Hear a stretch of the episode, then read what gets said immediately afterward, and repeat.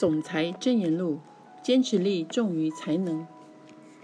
没人可以预先评判别人是否有成就事业的能力，这是我多年前的学习到的一个道理。而且我也有数千次经验，在于惊讶某些人成功或不成功。早期当我刚开始创立美乐家事业时，我通常会以人们的才智、个性或人缘预判一个人是否会成功。但这些年来，我却常常为自己的预测失误而感到心惊。因为有些人尽管看起来并没有任何可以成功的资质，却可以以劣势之资而成功。我记得有一次在会议结束后，有个女士来找我。在这个故事里，我以玛丽·为假名来称呼她。她对我说：“我已经做过很多家的。”多层次传销公司没有一家可行。可是今晚我很喜欢你所谈论的内容，让我理解到这不是一家多层次传销公司。我要投入这个事业，而且我一定可以做得很好。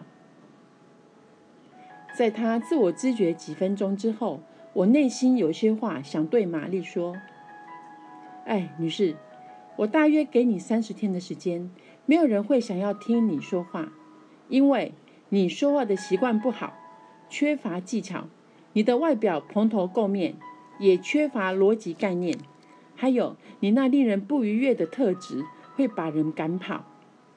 你无法从事这个事业。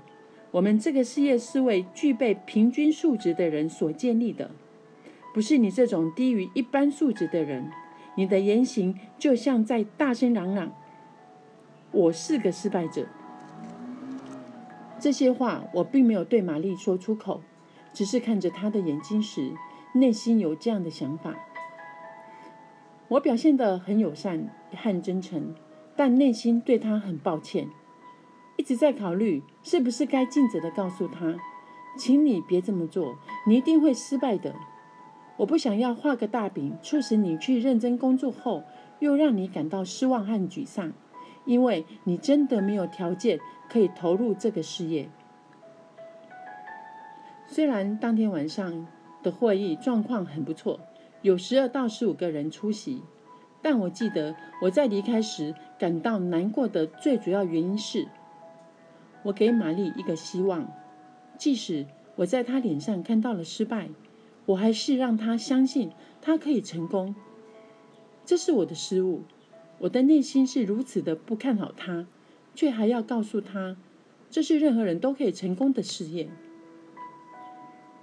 后来我安慰自己，当天晚上还有其他的参与者，他们一定可以做得到。他们是如此的聪明、伶俐，具备可以成功的条件。因此，我期待下个月回来参加会议时，他们都能在迈向成功的路上进步很多，做得很好。不过，对我而言，这个故事最不可思议的就是玛丽证明我错了，而且错得离谱。在玛丽加入会员后的第六年，她已晋升为执行总监。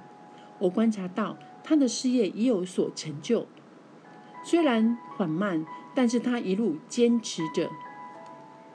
她以很奇特的自创方法，向示范使用香液皂来清洁。婚戒，同时也不断地跟人们介绍美乐家的产品。玛丽的团队在这个国家的平均订购量和续订率都是最高的。他组织中的成员都已习惯且明白如何使用美乐家产品，未来还是会持续使用并推荐美乐家。截至目前，玛丽在美乐家的收入已累积超过七十五万美金。这个故事最令人惊讶的是，在我遇见美丽的那个晚上，虽然还有十二位以上的与会人员，但我却不知道其他人后来怎么了。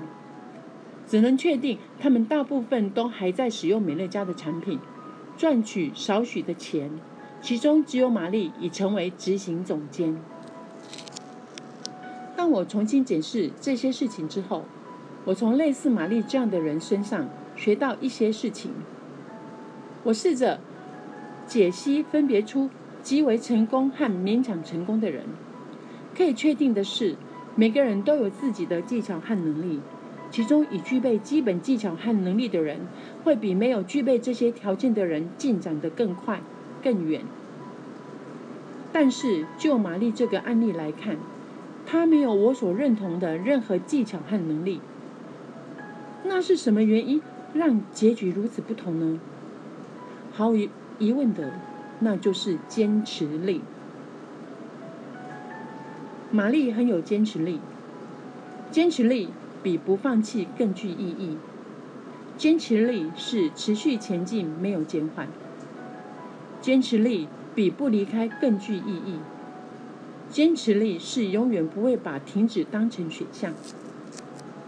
玛丽建立事业并不快速，有数以百计的人进展的速度比他快，但他还是坚持的持续往前进，收入也是年年持续增加，因为他有坚持力。玛丽和很多像他这样的人教了我一一课，那就是。永远不要对别人的潜力产生偏见。我们所建立的事业是每个人都可以成功的，任何人都做得到。我们不能对别人辛勤的、不停的工作有预设的评判，不论他们的技巧高低或经历如何，这都是人们为自己做的选择。我曾看过很多聪明伶俐且具备丰富技巧的人，都不及玛丽的成功。因为他们都没有坚持力。自从我遇见玛丽之后，我已见证好几百位才能不及平均值的人都很成功，只因他们都有坚持力，而且在别人都减缓前进前进速度的同时，他们依旧持续前进。由此可见，坚持力是强而有力的，坚持力是无法停止的。我很赞许玛丽和数以百计像她这样的人们，他们每天都在证明，坚持力比任何才能都重要。玛丽的故事也大大的鼓舞我和每一个选择美乐家改变人生的人。感谢以上的聆听。